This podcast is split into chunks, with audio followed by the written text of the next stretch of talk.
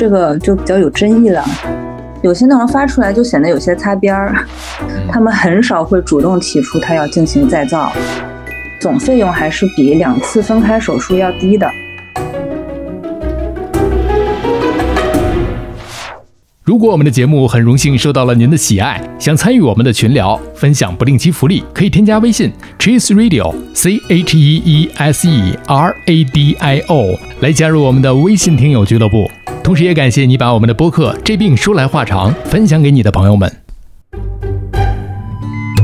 你哪儿不舒服别慌张，毕竟人吃五谷杂粮。你哪儿不舒服别紧张，来听医生怎么讲。内外妇儿科研临床，药剂检验和影像。没事儿就别胡思乱想，人生还有下半场。这病说来话长，但是也好讲。这病说来话长。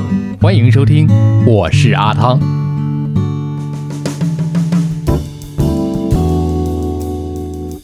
我这行说来话长，治这病说来话长。我们今天这一科呢，我们给大家找到的是卢璐医生。卢璐医生是上海市东方医院整形外科的一名医生。来，有请卢璐。哎，阿汤哥好，大家好。哎，就是多说一句啊，之前卢医生啊自己还写过一些公众号，哎呀，特别好。啊，也被封了，没被封吧？对对对，可以。那时候，哎，那时候还行，没像现在审的这么严，估计放这儿也封了。不过啊，话说回来，就是我们不是说啊，卢医生这些内容发的违规，是因为啊，在医疗这个层面上，有很多的解剖学上的一些器官呐，一些个术语啊，不得不说，不得不提。就没法回避这个问题。就像我们今天的节目啊，还没有给大家仔细的去详细介绍了陆医生啊，他是乳房整形与再造组的主治医生，目前所在的科室就是整形外科，对吧？对，从选了整形外科作为自己的那个博士课题方向来算，已经快七年了。快七年封了不少账号。主要是因为做乳房整形再造这块嘛，其实。有些内容发出来就显得有些擦边儿。嗯，怎么讲呢？大家还是以科学是临床的态度去看待这么一件事儿。确实是，就像我刚才说的嘛，有很多你看我们之前发的泌尿那一期，在有的平台呢，可能某个字你就没有办法去发出来。比方说，我们之后还会有一些妇科的专题，有一些男科的专题。那你说我们要回避吗？其实我们是不能回避的。对，吃五谷杂粮，什么问题都会有。那当时，呃，露露为什么选择了这个整形科呢？选整形科其实主要就是因为喜欢。嗯，我那会儿选的时候，整形科还不像现在那么火嘛，大家也没有预料到现在会这么火。主要是实习的时候，那个大部分科室都转过了嘛，就是感觉自己比较喜欢外科之类动手机会比较多的科室。是。但是那个时候很多人都说女孩子不要去选外科，比较累，然后 hold 不住嘛。然后当时自己其实也动摇过的，去那个麻醉科啊、康复科这类可能也会有动手机会的科室也去看过，啊，也跟过门诊什么的。最后还是觉得还不是那么的喜欢，不是那么吸引我。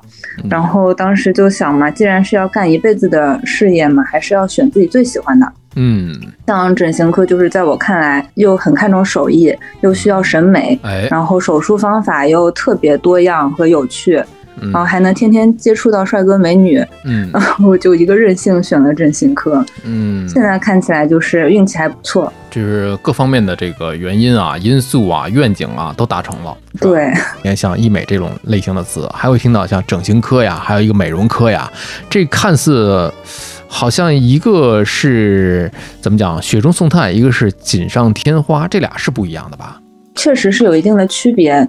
然后整形科呢，其实也涵盖了所谓医美的内容吧。嗯。然后像我们科是在挺多年之前就是叫医疗美容科的。嗯。啊，因为这个概念可能比较容易被大家理解，美容嘛，就是让容貌变美。所以到现在，医院很多其他科室的护士啊，还会叫我们美容科。嗯，然后像整形，其实就是既包括美容手术，又包括修复重建类的。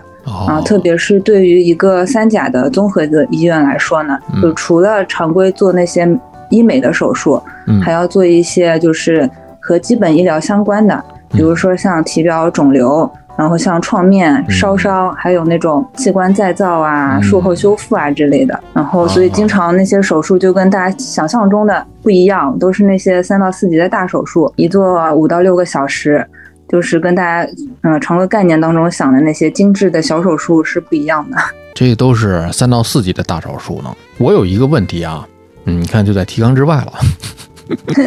突然间想到了啊，就是很多的医院它会跟皮肤科会有交叉。嗯，确实，但每个医院可能情况不一样吧。有些医院皮肤科它会做医美的项目，或者说皮肤光电类的项目。嗯，然后整形科也涵盖这类项目，那就涉及到分工的问题了。在分工比较好的地方，可能就是整形科就是偏重于手术，然后皮肤科偏重于一些激光或者。呃，比较简单的一些皮肤肿瘤的手术，这个分工还得看每一个医院的自己的这个设置了。对，可能也看哪个科室比较强势一点吧。哦，是是是，一个医美就是个香饽饽嘛。对对对对对，皮肤科也想占，整形科也想占。对。所以就是一般在我们的这个这病说来话长当中呢，前面都会涉及到一点问题，就是大家这个问题啊，这个毛病啊，这个病啊，这个疾病啊，究竟去挂什么科的这个问题，确实有很多。你比方说我们之前聊过的眼皮跳，左眼跳财，右眼跳灾啊，我眼眼皮总跳啊，一直停不下来，怎么办？有很多人就误以为我应该去挂眼科，其实不是的，是吧？更应该是挂在神内科。你比方说有一些皮肤的问题，刚才露露已经讲得非常明白了。如果需要一些手术，大的手术，那可能到这个整形科了。啊，是。那现在光电做的也都很好，也都很好，所以就是一个交叉的一个范围。范围交叉，那医生会交叉吗？医生当然自己也有自己比较擅长的那些范畴嘛，像有些医生负责皮肤光电，有些医生负责比如说面部整形，甚至会细分的非常的细，比如说这个医生就是做眼整形，那个医生做鼻整形，嗯，这样子会分的很细，大部分基础手术都能做。那我们刚才就是一开始说到卢医生目前所在的这个组别，针对的病患都是哪一类的人群呢？啊，现在因为是主要是乳房整形嘛，嗯，然后最主要的患者群体是乳房发育不良或者乳房萎缩下垂这一类的女性，嗯，其实都是美女，身材相貌平时都是来讲都是已经很不错的，但是又想进一步完善，或者曾经她们比如生宝宝之前很不错，但是怀孕哺乳之后有乳房的萎缩下垂。然后我们一般就会叫她们叫求美者，不能叫患者了。哦，求美者。哎，对，除了这一些是属于非必须医疗的求美者，也有一些基础医疗范畴。比如说乳房先天性畸形的，嗯，还有乳腺癌、乳房切除术后的，另外还有一些在外院乳房整形失败之后出现严重并发症的。其实必须医疗和非必须医疗之间是没有一个明确的界限的。嗯，对哦，这是一个话题。我记得在咱俩最初聊这个话题的时候，就涉及到了这么一个问题。但是如果说你硬要去划分，你可以按照医保和非医保来分啊。是啊，是。你看，像这个牙科就涉及到这个问题了。对，啊，但是现在慢慢很多东西在进医保嘛，也是非常人性化的一个设置。对，所以现在大家的这个生活质量的追求的高度啊，越来越高了。不仅仅我们需要生存下来。尤其像你的这个科室啊，它更多的是生活，甚至是给生活呢加点料、添点色彩，是这样的。所以话说回来，刚才我们提到了这个乳房整形修复啊，那这个问题其实是它在腺癌的术后患者当中占了多大的一个比例？其实，在国内的话，跟国外的公立的医院相比，我们这边修复重建的患者不算特别多。主要的一个原因就是，也是一个学科交叉的问题。在国外，乳房重建是整形科来做；在国内的话，其实特别是一期重建，大部分是在乳腺外科完成的。患者呢，其实他的重建率会比国外也要低很多，可能跟他暂时没有进医保也有关系。嗯，对对对，这是一个方面啊。对。所以你看，有观念在，还有这个医疗体制在。对，刚才我们说到了一个名词解释啊，就叫做一期乳房重建，它指的就是在乳腺癌手术的这个进行当中，就一次性完成。嗯，是。哎，其实说到这个乳腺癌的这个问题啊，就是不得不提到，就是好莱坞的这个影星啊，安吉丽娜·朱莉啊，她是很多的这个在临床上以她为一个例子嘛，她已经做的是双侧的这个预防性的，重点是预防性的乳腺切除术，是吧？但是可能。能他的这个影迷也好，观众也好，呃，会发现啊，就是接受了乳腺癌这个手术之后，他的这个身材并没有发生太大的一个明显的变化。他是在一三年的二月份，就是乳腺癌切除术，然后呢，他就开始了乳房再造术的这么一个过程。但是像这样的一个案例，它适不适合所有的乳腺癌术后的患者呢？嗯，是这样的，因为女神接受的是叫做预防性的乳腺切除，它是嗯保留乳头乳晕的，嗯和基本上保留了全部的皮肤。嗯那它的这个手术对于乳房本身的解剖结构和它的那个美学单位的影响是最小的，哦，所以它是最适合做即刻重建的，手术效果也是会非常好的。嗯。然后像按照美国的惯例的话，它应该是同期，就是在手术后即刻就植入了一对比较大的光面圆形的啊硅凝胶假体，所以术后呢，看上去胸部甚至比原来还要丰满，还要挺拔。哦，但是对于像乳腺癌术后的患者呢，他们很多是不能保乳的，特别像在国内，他们也不是每个都有机会或者有意愿去保留乳头、乳晕和皮肤的。嗯那么他们再造的时机和方案，还要根据乳腺外科医生所选择的那个肿瘤的治疗方案。和他们自己的一个自身意愿来调整，并不是所有人都是可以做一个最优的这个即刻重建的。哦，你看，重点就是刚才我们在描述的时候说到了，它是一个预防性的。对，它的手术创伤相对是小的。一，我觉得还是又回到刚才那个问题，理念啊，就是对现在对于绝大多数的人，在这里面单指他个人的这个理念啊，就是咱们嗯不按照地区国家的这样的一个呃划分的这么一个维度啊，呃，因为他的同乡人有可能都接受不了，对吧？是所以这里面就是个人的一个选择的一个问题。嗯，是，那刚才说到这个保乳手术，还有这个全乳切除手术，这两者都可以进行乳房整形再造吗？啊、理论上都是可以的。保乳手术其实不能说是会要进行一个乳房的再造，嗯因为它其实一般都可以基本维持乳房的外形，嗯啊、是不需要全乳的再造的。啊，像术后有一些切除范围比较大，或者切除的部位会导致乳房术后有一些畸形的，也是可以通过术后做一些自体脂肪填充，或者术中即刻进行腺体的重塑来改善外观的。就是全乳切除的患者呢，他就是需要通过乳房再造来恢复外形了。那在乳房再造术当中啊，就是一期再造和后期再造这两者，对于患者来说，他应该怎么样去选吗？我们先说他有的选吗？其实它是有的选的，但是也要受制于客观条件嘛。嗯因为一期再造大多是乳腺外科完成的嘛，是然后作为整形科医生，其实我们平时接触到的已经都是二期再造的患者了。嗯，对，那在之前，其实我在乳腺外科也轮转过。哦，那大部分患者他们刚知道自己罹患了那个乳腺癌啊，嗯他们都是非常受打击，还在一个震惊的一个状态。嗯他们很少会主动提出他要进行再造。嗯。那我那个时候因为已经进入了整形专业嘛，我就会去跟他们说，其实他们是可以有机会进行乳房再造，或者说即刻就可以选择乳房再造的。嗯。但是他们很多人都是担心会不会影响本身这个乳腺癌的手术和后续的治疗，也会有一些是顾及手术的费用，嗯。就认为没有必要的。所以呢，呃，其实在中国进行一期再造的患者，当时在我工作的那个乳腺外科不到一成，哦。然后还有一些年纪比较轻的、对外形比较在意的患者，他在完成了肿瘤外科的治疗之后，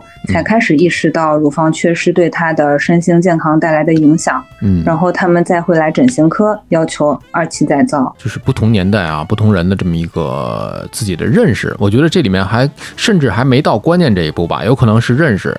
一是刚才你说的有一细节，他们考虑到这个东西是不是我要花费大量的金钱去做这个事情；再一个是我可能还不知道这个事情可以做，但是你在当时的时候，你可能会给他们这样的一个信息啊，就告诉他们讲，就是这个事情你可以一期再造。医生可以去主动宣教的，像在国外就是一个常规流程，告诉你这个手术其实就包含了再造，可能因为他们能进医保吧，患者接受度更高。但在国内很多地方，他不提供给患者这个信息，特别一些二三线或者小地方的医院，嗯他们就没有这个选项。嗯，其实现在主流观点是认为一期再造和二期再造它们虽然并发症的发生率是有差异的，嗯但是你只要方法选择的是合适的，都不影响患者的肿瘤学的安全性，嗯，也不影响后续的那些辅助的治疗。对，甚至有些自体组织的那个再造手术还能提高患者对局部放疗的耐受性，因为它那个组织覆盖了胸壁嘛，然后可能对放疗的对那个胸壁组织的损伤就会更能耐受一些。嗯其实我在听的话呢，就是从一个外行的角度上来讲，从你的这个我们短短的十几分钟的这么一个科普的角度上来讲，我理解啊，就像一期再造，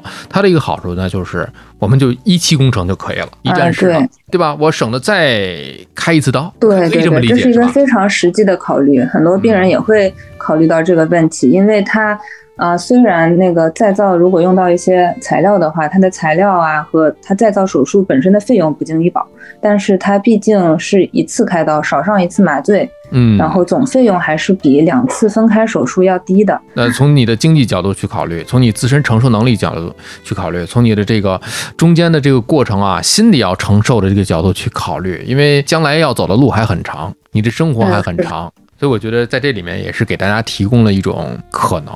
而现在这个再造也是越来越普及了，特别是在乳腺外科医生的参与下，嗯应嗯，该说再造率肯定是在逐年上升的。但是这里边可能还有一个问题，就是患者自身的身体素质的问题吧。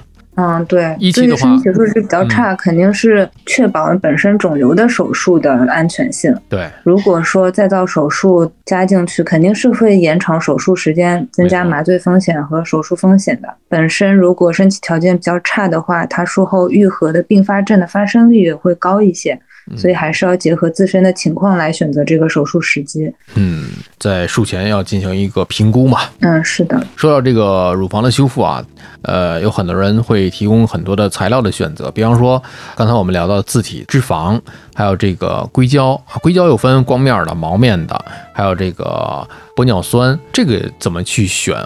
其实如果涉及到单纯的隆乳手术的话呢，嗯他们都是要恢复乳房的容量，嗯不管是再造还是隆乳，恢复容量都是最关键的。那这个当中涉及到材料的选择，到底是选自体还是假体，是注射还是植入，主要是考虑患者自身的组织条件，嗯还有需要达到的一个效果，然后再结合患者自身的一个意愿。其实就患者自身条件和达到效果这一方面来讲呢，像单纯隆乳考虑的就是患者自己的脂肪够不够去把她的乳房打起来，嗯。但是再造就复杂多了，一方面涉及到她胸壁软组织的覆盖是不是能够支撑和覆盖直进去的假体，啊，对如果需要皮瓣转移，那它供去的组织量够不够？嗯然后这样做出来的胸跟对侧的乳房的外形和体积能不能对称，都是需要考虑的。如果做单纯的乳腺切除的话，它皮肤肌肉的完整性不受到破坏，它的选择范围就广一点。嗯啊，如果是比较瘦的，对侧乳房又大的，那它没有足够的组织量去补这一侧的乳房，就用个假体比较合适。得对称，对，对称就是非常重要了。嗯啊，如果对侧不那么大，自体脂肪的量也足的话，那单纯做抽脂隆乳，有些人效果也很好。但是对于一些根治术后的，它没有乳头乳晕，皮肤也缺料很多，嗯然后胸壁覆盖组织就很薄。如果只是单纯的植入一个假体，虽然手术很方便，手术创伤也小，但是形态和手感上肯定是不自然的。远期来讲，它组织张力很大，出现并发症的概率就会比较高。然后，所以就会需要做一个自体组织瓣的转移，增加软组织的覆盖，然后在软组织下面植入假体。嗯甚至也可以考虑后期再补一些脂肪来修饰外形。呃，还有就是一些对侧乳房太大的，你不可能把这侧的乳房也做得太大或者松弛下垂的外形，那还要进行对侧的整形。做完之后还比原来更好。就就没有那么简单，不是说、哦，你想整形，我得看看对称性，因为人体当中有很多的器官它是对称性的。对，其实美学当中非常重要的一点就是对称性，其他都是比较主观、带有个人倾向的。但是对称性这个对所有人来说都是很重要的。如果不对称，其实它是会有不舒服的，比如说穿内衣的时候，稍微乳房下周壁相差个一两厘米哦，它会就觉得不舒服。那另外就是玻尿酸注射隆胸是吧？玻尿酸注射隆胸这个就比较有争议了。嗯，可以讲。就是我、嗯 我们会说这是一个贵妇项目，嗯就是高情商的讲法叫贵妇项目啊，嗯低情商的讲法就是说叫智商税。啊，因为它那个比较好的玻尿酸一支就会上万，做注射隆胸起码就是要有个一百毫升左右，你才能看得出这个胸有一些容积上的变化，嗯而且它还是暂时性的，过一年半载它肯定就吸收没了。嗯那对于美容需求的那些患者来说，他注射一些可能会改善，那他自己喜欢就好。但是对于需要永久改善容积的再造手术的患者来说，至少我个人是不会推荐他去做玻尿酸的。哦，原来是这样的。因为我听说的玻尿酸好像打在其他的这个位置上啊，一般打脸比较多嘛，因为脸上也就需要个几毫升，你就能看出明显的变化。像胸部就是完全是需要一个体积去支撑的，那打玻尿酸性价比就非常的低了。对对对。另外就是假体的这个选择，这个嗯光面、毛面啊，哎，对，哎功课做的真好。嗨，这个从一个男性的角度上来讲啊，做这种类型的播客，确实对于我来讲是个挑战。你要考虑到这个你的受众的听众啊，有男生有女生啊，所以每个人的情况都不一样。但是呢，我们把每个人的这个需求都考虑进来，所以你看，就说到这个毛面跟这个光面的问题了对，其实每个医生会有自己的偏好吧。啊。不过总体上来说，还是有一些客观的指标去选择的。比如说，呃，对于软组织覆盖非常薄的那些患者，嗯毛面假体的组织粘附力相对好一点，嗯下移的风险比较小。所以，国内对于乳腺外科来说，他们主流其实是用毛面假体进行再造的。啊，你看看。这个功课我还不仅仅做到这儿，我还知道这个毛面的假体啊，你看这个组织相容性比较好，但是是不是有可能会造成女性的淋巴瘤的问题？嗯，你这个功课做的相当的细致你。看看，对，因为是这样的，毛面假体其实就是在硅凝胶假体的外壳上用特殊的工艺做出来一种磨砂的质感，嗯，主要就是为了它能够和组织有粘附力，不会嗯到处滑动嘛。对，嗯，比如说我们临床上常用的叫解剖型假体，嗯或者呃市面上叫做水滴型假体，它就全部都是毛面假体。嗯，这样就植入之后，它不会翻转，不会移位，因为它移位就畸形了嘛。由于这个优势呢，其实像美国在一六年之前，呃，毛面假体的使用率都是逐年增加的。哦但是它后来发现了一种叫间变性大细胞淋巴瘤的恶性肿瘤，是和毛面假体直接相关，所以一六年之后，像美国就不大用了。不过其他国家还是在大范围用的。哦，原来它有这个数据来支撑啊。嗯，是的，当时是一个非常就是轰动全球的事件，因为大家都很害怕，因为植入了假体的女性在欧美是非常多的。它其实就是一种产生在假体包膜上的 T 细胞非霍奇金淋巴瘤，它是属于一种惰性淋巴瘤。嗯其实全球统计到二二年初的数据就一千多例，相对来说发病率其实是不高的。嗯，然后它呃主要表现是会在植入毛面假体之后的七到十年的时间，突然出现一侧乳房增大，然后内部其实是积液，嗯基本上都是需要手术治疗的。不过因为它是惰性的，所以愈后还是比较好的。哦所以说呢，已经植入了毛面假体的患者朋友不用担心，因为这个肿瘤，一个是它主要是发生在欧美，有一定的种族差异性，嗯像中国大陆是一例都没有报道过的，嗯，所以只要常规随访就行了，也不要一定说要把它去掉。那所以说，如果是国内的朋友嗯已经是有了这样的一个当时做的就是毛面假体的一个植入的话，还是不用特别的焦虑。对，就是常规还是做好定期的复查随访工作就行了。哎，你看，就有很多的这个临床疾病啊，用定期去复查这件事儿，能够消除你很大的一个焦虑。是，特别像做完乳房整形的那些病人，他们其实是会焦虑的。比如说，其实脂肪隆胸完它可能会有一些良性的结节，嗯他们就会担心是不是乳腺癌，然后这就限制了脂肪隆胸的发展。就是说，这个乳房重建啊，如果是选择的是自体移植的方式，大多数的情况上来讲，是不是选择的是自体皮瓣的再造的这种方式？嗯，是的。因为其实自体皮瓣嘛，就是整形外科的一个大法宝，嗯就是其实就是拆东墙补西墙嘛。然后在乳房再造手术当中呢，就是转移患者自己的皮肤、皮下组织啊、血管、肌肉啊，然后去啊转移到你需要补的地方，就是转移到胸壁嘛。由于它那个组织是自己的，又是活的，所以远期来讲，手感和外观都会要好一些。患者自己心理上面接受程度也会高一些。我这个词非常好，叫拆东墙补西墙。呃，我还想到另外一个词。叫做无中生有，嗯，也可以这么说吧，是吧？虽然听起来好像我们如果是单独把它拎出来的话，这个词听着都不是褒义词，但是在这个领域上来讲，它的确是像是一种褒义词。了不起，了不起！所以你们真的是拆了刚才那个东墙叫做什么？叫共区，叫供区。哎，对，补的地方叫兽区，叫西不叫西墙吗？对 对，西墙就是兽区，然后现在西墙呢就是胸壁，嗯，然后要拆的东墙呢，就是要找一个组织量又大，就是肉多的地方，嗯，然后拆走呢又不太影响功能。哎，然后最好呢，留疤也不是特别明显的地方。真的是像变魔术，你又不是很明显的说 啊，我能看得出来，明显我是从哪儿取的这个皮瓣啊，从哪儿给你拆的这个东墙。但是呢，哎，让你感觉到呃，没有任何的拆补的情况之下，你看看，又字体就完全就挪过去了。那当然，理想情况下是这样的啊。这究竟从哪儿取比较好一点呢？就是找一个肉多又不明显的地方。其实对大部分乳腺癌患者的人群来说，就是年纪稍大一些的，就是小肚子下腹部这一块儿这个。肉是最好的供区，然后它能够形成的皮瓣比较常用的就是一个叫 DIEP 腹壁深动脉穿支皮瓣，还有就是 TRAM 叫横向腹直肌皮瓣，嗯，这两个皮瓣，然后还有一些肚子上的肉不是很多的很瘦的女性或者年轻女性，然后他们会做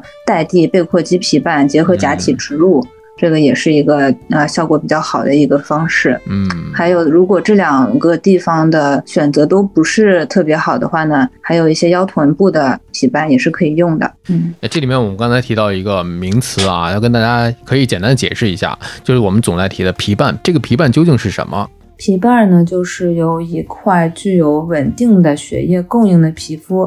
和附着的皮下组织所形成的一个组织块，它的概念是相对于皮片来说的。皮片呢，就是只有部分或全层的皮肤，但是没有皮下组织。因为它比较薄，所以把它切下来直接贴在创面上的话，仅仅需要创面渗出的那个血浆就可以存活。它的手术方式又叫皮片移植，或者通俗的来说叫植皮。打比方的话，植皮就是相当于手提电脑。不用插电源线就能用皮瓣呢，因为有一定的厚度，所以在皮瓣的切取和转移的过程中，必须有一部分是和供区相连的。那这个相连的部分就叫做蒂部，是来保持血液供应的。那转移到受区后呢，皮瓣仍然暂时是由蒂部的血液供应营养的。然后这边就涉及到前面提到的两个概念，一个就是肌皮瓣。就是皮瓣呢，加上含有血液供应的一个肌肉。游离皮瓣呢，就是分离和切断了地部的血管，然后把分离出来的这个血管接到受区的血管上。因为它不直接与供区相连，所以可以被转移到更远的距离。啊，你看名词解释就来了。还有一种叫做 带蒂皮瓣，带蒂皮瓣就是它的。啊，地部就像我们刚才说的，像贝壳的鸡皮瓣这种，它的地部是有一个组织瓣在那边，比如说一个肌肉地，这样子的话，它就不是一个完全和供区断开的这么一个皮瓣，但是它由于有一个组织地在那边呢，它可以覆盖的范围就会更广一点，比起一些其他的啊完全连在那边的皮瓣来说。嗯，很专业的啊。其实我更想知道，就是刚才我们说的这个皮瓣也好，带蒂皮瓣、游离皮瓣，就是他们如果是我们打个比方的话，因为哎呀，这个科普这个东西嘛，它总是比科学要难。但是我不要求这种啊，说我一定要精准，那就没办法弄了。就是我们在。不去死磕这个书本的这个定义的情况之下，普通的老百姓没有医学背景的这些个听者来讲的话，呃，有没有比较恰当的比方，让大家更好的去形象的去了解？换个说法吧，带蒂皮瓣呢，就是它虽然你把这块皮肤和皮下组织部分的游离了出来，但是它还是有一部分连接在原来的它所在的地方，它的养分完全来源于它原来的土壤。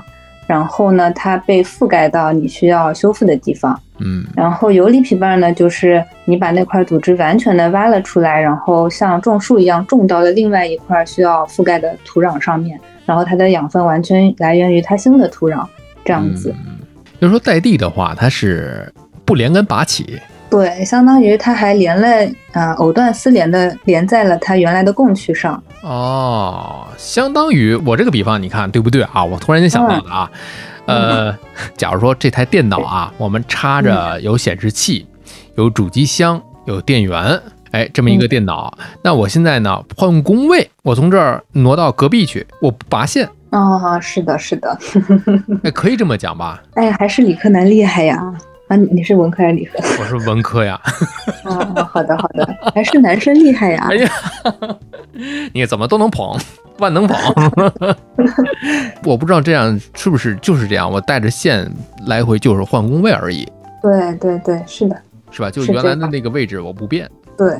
还有一种呢，它介于两者之间，也挺有意思的，叫延迟皮瓣。就是它首先先做一个带地的皮瓣，不把它那个线拔掉，挪过去之后，等它在原来的工位长好了，嗯，等它其他的线也接进来，原来那个线拔掉。那要离得远怎么办？离得远，那也要看它的地有多长了，就看你的线卖了多长了。哦，也就是说，我们这里面首先还是就近原则呗。对，那肯定的。打个比方啊，我脚趾头跟我手指头，我要挪到手指中间隔太远了，中间又连着很多其他的皮肤，其实也是可以的。就涉及到很多临床上比较有名的一些皮瓣的设计，比如说古印度，他们以前有一种刑法是把鼻子整个刮掉啊啊，然后他们那时候就兴起了鼻再造的一个手术方式，就是用前臂的皮瓣去做这个鼻子。那前臂的皮瓣离鼻子这么远怎么办呢？嗯，他就把那个手固定在额头上，把那个手一直举在那边，然后把那块皮肤转到鼻子上。然后等它长住了之后，再把那个皮肤从手上断下来。哦，就你刚才说的那个，我先稳定住了我的宫位之后，我再重新连接我的线。对，它是可以通过肢体的那个位置的固定来缩短物理距离。另外还有呢，就是皮瓣转移的中间，它不是可能会有一部分是暴露在空气中的吗？嗯，这个要怎么解决呢？就是会把那个皮肤，它不是一张纸一样的平面，把它卷起来，卷成一个皮管，这样就可以封闭那个创面。这样就可以了。对，就是很有意思的一个皮瓣的设计啊。就刚才我就是特别的就好奇啊，因为我讲到这个换工位的时候，我哎刚才在想啊，我中间离着又越远啊，我 A、B、C，我从 A 工位换到 C 工位，中间隔了一个 B 工位，就我这堆电线怎么办的问题。对，那就搞个隧道弄过去，就搞一个隧道了。哎，包括前面讲到的那个腹部的皮瓣，它带着肌肉怎么转到胸部呢？其实是有皮下的一个隧道。隧道啊，这个工程真的是有点就像是我们平时的这种修铁路这种感觉。建山、挖山、钻山，对，还是有技巧的拆东墙补西墙，当中运输环节也很重要。嗯，所以你看啊，我们用这个搬工位的这么一个事儿啊，就是虽然不是很精准，虽然不是很科学，但是大概能让我们能听的小伙伴。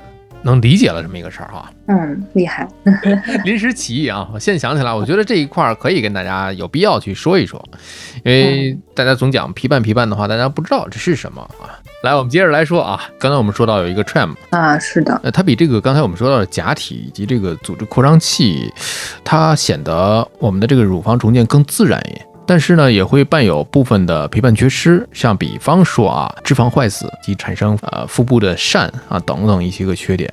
啊，你这已经研究的非常的深入了啊！因为我我是在看了一些就是相关的论文之后啊，因为万物它都有缺点的嘛，所以我就在查它的这个缺陷到底是哪。哎，有人就说了，可能是导致这个部分的陪伴缺失啊、脂肪坏死啊等等等等。你要说哪个方法最好，肯定都是有争议的。对，那那么多方法都能共存，肯定是因为各有优缺点。没错，没错。然后像所有的自体组织的重建手术，都是可能创伤相对于假体会要大一些，毕竟有一个共区的创伤，而且手术难度也比较高，需要一定的学习曲线。那么就涉及到它早期并发症的发生率，也可能是比假体或者说比二步法的假体是要高一些的。嗯，那像您提到那个串皮瓣。我们术后早期可能会担心皮瓣能不能存活，会不会有皮瓣下的血肿啊、血清肿啊，会不会发生？然后还有一些伤口的脂肪液化坏死。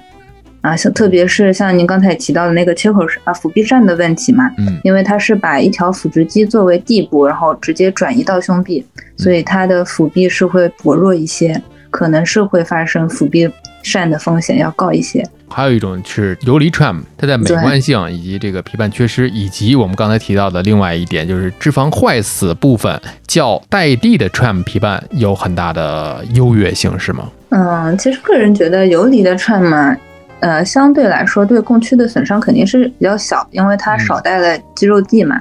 对。但是要说啊。有很大的优越性，那也未必，可能还是要看个人吧。嗯，因为这涉及到游离皮瓣移植的一个技术难点，叫显微外科的血管吻合。显微外科因为技术含量比较高，需要术中医生手工吻合供区的动静脉到受区的动静脉。然后手术时间也会比较长，如果术后出现血管不通畅的问题，处理起来也会比较麻烦。如果处理的不及时，可能皮瓣整个就坏死了，手术就失败了。那对于医生来说是一个很大的风险和挑战，但是对于技术成熟的团队，其实也是一个非常不错的方法啊。所以如果呃，但是如果选为外科技术很成熟的团队呢，他们也可以选择做 DIEP，也是更不影响腹直肌。你看，刚才我们说到的这个手术的方式，叫做啊腹壁下动脉穿支皮瓣，是吧？对，就是 DIEP，呃，是不是？就是它是应该是目前自体乳房再造的一个金标准。那有一点啊，我又查到了，说这个皮瓣如果是在 DIEP 里面皮瓣坏死，那如果有坏死，那就是全部都坏死。嗯，对于游离皮瓣来说就是这样的。嗯，它的优越性就是说它对腹壁的影响小。它又是去除了下腹部的赘肉，起到一个腹壁整形的效果，又能把乳房做起来，而且手感和外形应该都是很不错的。在患者的供区和受区的组织量匹配的情况下，这是一个非常理想的方法。嗯，但是也像之前提到的那个游离皮瓣的存活，完全是依靠吻合血管来提供养分的。对，如果出现了一些呃像动脉栓塞或者痉挛，还有静脉的瘀滞，如果处理的不及时，皮瓣有可能就会出现完全的坏死。完全坏死。对，那像其他的一些带那个肌肉地的，嗯啊，背阔肌鸡皮瓣啊，或者带地的腹直肌鸡皮瓣。那他们肌肉内的血管连续性呢不受破坏，如果出现一些缺血或者淤血，也比较容易处理。皮瓣呢一般出现问题，也就是远端可能会有一些部分的坏死，那术后修补起来也相对容易一些。嗯，你看我们刚才聊的这些，可能对于一些没有接触过这个领域的人来说，可能会有一些生涩，但是呢，因为。这一期啊，本身我们收听的人群有可能你曾经查过，有可能自己有这需求或者有这个想法，那所以对于这个垂直人群来讲。我们要把它聊得深入一点，所以会出现刚才那些个可能在临床领域一些个术语啊，一些个专有名词。当然，这些专有名词我会尽量给大家去从相应的文献里面去摘抄一下，写在我们的这个播客的说明当中。因为有的时候这个播客呀，难点就是在于什么时候做。大众知晓的这些个普遍性问题，什么时候去深入的去做一些垂直的这些个探讨？这个点还是很有情怀的。嗯，这个点就在这儿了。所以做内容来讲呢，哎呀，真的是也要拿捏一下。所以这不容易，很不容易。但是呢，露露医生呢，以前也是做内容啊，就是被封号了嘛。啊，被封。这个公众号现在还有吗？号很很久没有去问津了。啊。应该还有吧。我也是学习了你的这个公众号里边好多的这个内容，虽然篇幅不是很多，但是我每一篇都仔细的看过。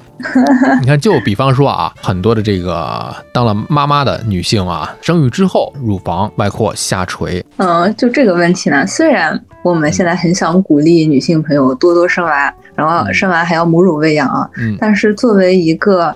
啊，整形外科医生，专门做乳房整形的整形外科医生，并且作为一个母乳喂养的二胎妈妈，嗯，我可以告诉大家，虽然不排除有少数天选之人，她在哺乳之后完全没有影响，嗯，甚至可能有二次发育的，但是大部分的女性在生产哺乳后都或多或少会对乳房外形有影响的。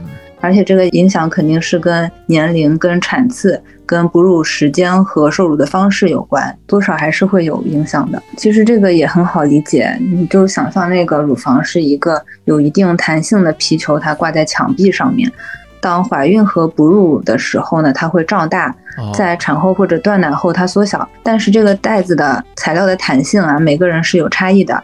有些人年纪轻，然后天生皮肤弹性好，那就恢复的好一些。嗯，那那些皮肤弹性比较差的，它在撑开之后没有办法完全回缩，它那个皮球就会像泄了气的那种一样干瘪下去。了，嗯，对，而且会垂下来，就像个袋子一样挂在那边嘛。啊，甚至有一些皮肤弹性再差一些的，它在胸部皮肤上也会留下像妊娠纹一样的膨胀纹，这种都很难修复。所以其实一定程度上来说呢，早生育，然后啊怀孕和哺乳的时候穿合适的内衣，避免过度胀奶，都是有可能可以预防它产后的变形的。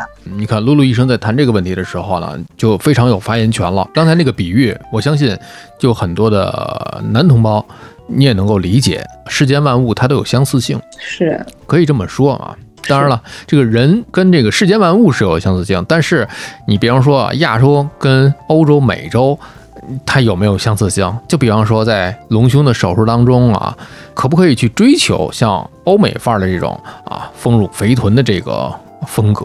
其实从感性的角度来讲呢，我是支持大家追求自己喜欢的外形啊，鼓励审美多元。但是从医生的理性的角度上来说，其实每个人可以达到的那个手术的效果是受限于他自己的客观条件的。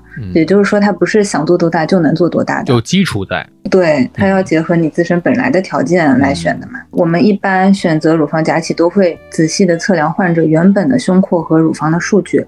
特别是会量胸廓的宽度，去量组织的弹性、厚度，这些指标是决定了它能够做多大的，也就是说能够选择多大的假体的。嗯，一般很基本的一个点就是它乳房假体的底盘直径不能超过它一侧胸廓的底盘的宽度，否则假体是塞不进去的。塞进去了也会是皱在里面的，外形就会不自然。这个应该就很好理解。如果就算是塞进去了，那太大的假体其实对它原本的乳腺组织啊、软组织都会有很大的压力。不但它术后手感会偏硬一点，它的腺体还会被压萎缩。有些我们甚至在啊取出原本假体的时候，会看到他们的整个胸廓都会被压凹进去。所以最后呢，这些想要做大的人，反而自己真实的胸部被压小了。哦呦，你看，所以这个过程就是量体裁衣啊。对，其实它相当于是你有了一个鞋码，然后，嗯，你要去选里面的脚，能选的范围呢，其实不是很大的。嗯，不能说一味的去支持。从个人的角度上来讲，我们不反对每个人追求自己所向往的那个愿景的目标，但是也要结合我们自身的实际情况。是的。而且其实胸太大会很累的，对颈椎腰椎不好啊。然后其实作为整形科医生，我们常规是去门诊的时候是会询问患者的学历、职业、婚姻情况，甚至有的时候需要通过跟他交流去客观的了解他的性格，还有一些手术动机，这样其实方便我们站在他们的立场上给他们推荐适合他们的方案。因为患者很多时候他自己其实并不能对手术的效果和手术的风险有一个完整的体会，对，但是他术后等到他做完了，他再去后悔，其实对我们对他们都不好。所以其实我们为他们考虑的情况下，选择最优的方案。也是为我们自己规避一些术后的风险。要求漫画身材的会比要求欧美身材的这个人群还要多。对，在目前接触下来，年纪轻的一些小姑娘，她们很多都是想要漫画身材的，然后想要欧美身材的也也有。那些欧美回来的归国人群，他们可能会在理念上面比较追求欧美的身材。但是其实欧美的身材也不只是胸，他们还要求腰和臀。那你单纯把胸做大，如果没有一个相应的比较丰满的臀部，嗯，其实整体的体型也不是特别好看。对，所以还是要讲究一个协调嘛。我们经常说什么黄金分割点，这是在几何的这个美学里面，呃，包括我之前看到你写的这个叫做胸部美学的黄金三角，是吧？这个可以跟大家 聊一聊。嗯，这个挺有意思的，也是我早期感兴趣、喜欢研究的一个方面。你看看，对，然后呃，其实胸部美学这个黄金三角呀，它就是呃由三个点组成的一个三角，上面那个点就是啊我们锁骨中间那个窝，我们医学上叫胸骨上切迹，然后下面的两个点就是两侧的乳头。嗯，那它双侧胸骨上切迹到乳头的。这个连线就是等腰三角形的那个腰，乳头到乳头的连线就是它的底边。嗯，如果说是一个，我们求一个面积。这还记得吗？啊，我当年可是这个几何课代表，是的，或者二分之一底乘高。对，就是它那个黄金三角嘛，它最好就是一个等边三角形的情况下，你会看上去觉得这个人的胸部是协调是美的。